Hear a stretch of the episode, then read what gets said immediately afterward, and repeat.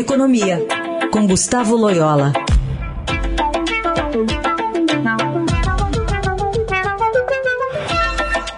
Oi, Loyola, bom dia.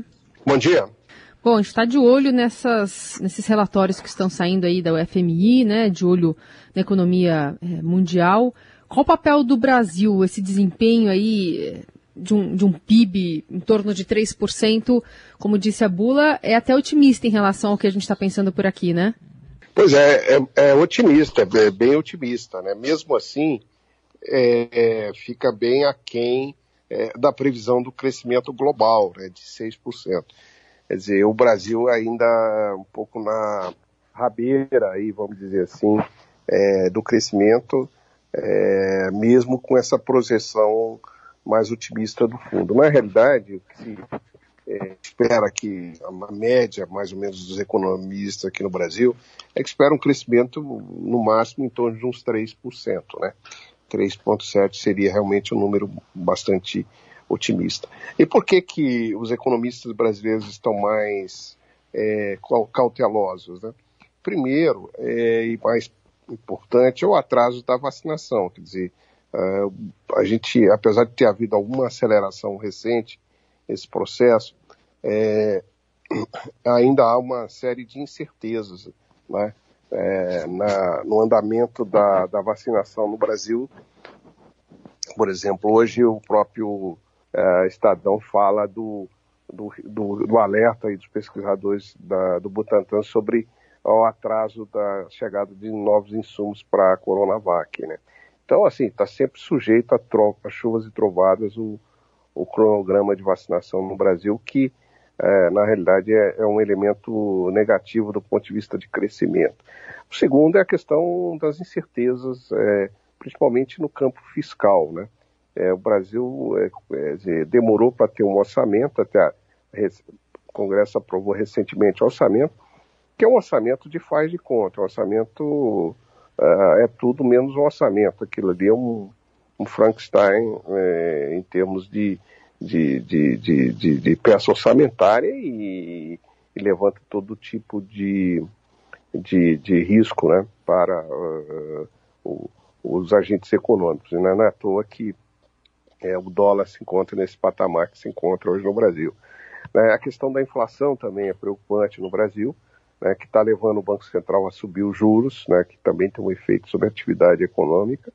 E tem toda essa questão que o fundo trata muito bem, né, e que é muito grave em países emergentes, inclusive no Brasil, que é a questão da desigualdade, do efeito da pandemia sobre o mercado de trabalho, etc. Né, isso tudo também é, vai pesar bastante. Né, o, o, o auxílio emergencial que está sendo começou a ser distribuído agora fica muito aquém das necessidades né, é, da população, uh, mas a situação fiscal não permite nada muito acima disso.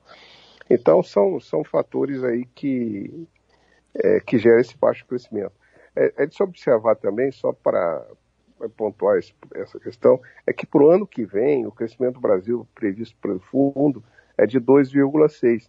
Quer dizer, mesmo passado o efeito da pandemia, o Brasil é, fica com o crescimento ainda muito baixo, em função de todos os seus problemas é, econômicos, né? E, e políticos também. Né? Então, toda a incerteza política, tudo isso acaba prejudicando os investimentos e, com isso, o próprio crescimento da economia. Né? Loyola, ontem foi a posse de, dos seis novos ministros e chamou atenção o novo chanceler, o Carlos Alberto França, falando das prioridades dele. Ele apontou três: vacina, é, também a própria economia e o clima. Isso de alguma forma, algum alento pode mudar algo aí em termos de economia? Sim, de fato, é, o discurso do novo chanceler é, foi muito positivo é, nesses três aspectos. É, é, aí a pergunta que fica, né, se, o, se ele combinou com o chefe, né, porque hum. É, na realidade o, o, chanceler anterior, o Ernesto Araújo, ele, ele, ele fazia o que o chefe mandava e da, eh, tentava dar um certo verniz aí nisso, né? Mas é, é no fundo, no fundo é, é o, o que o chefe manda, né? Então, é, por exemplo, no Ministério do Meio Ambiente você continua tendo um, é, um, ministro que, que é tudo menos favorável à preservação do meio ambiente, né?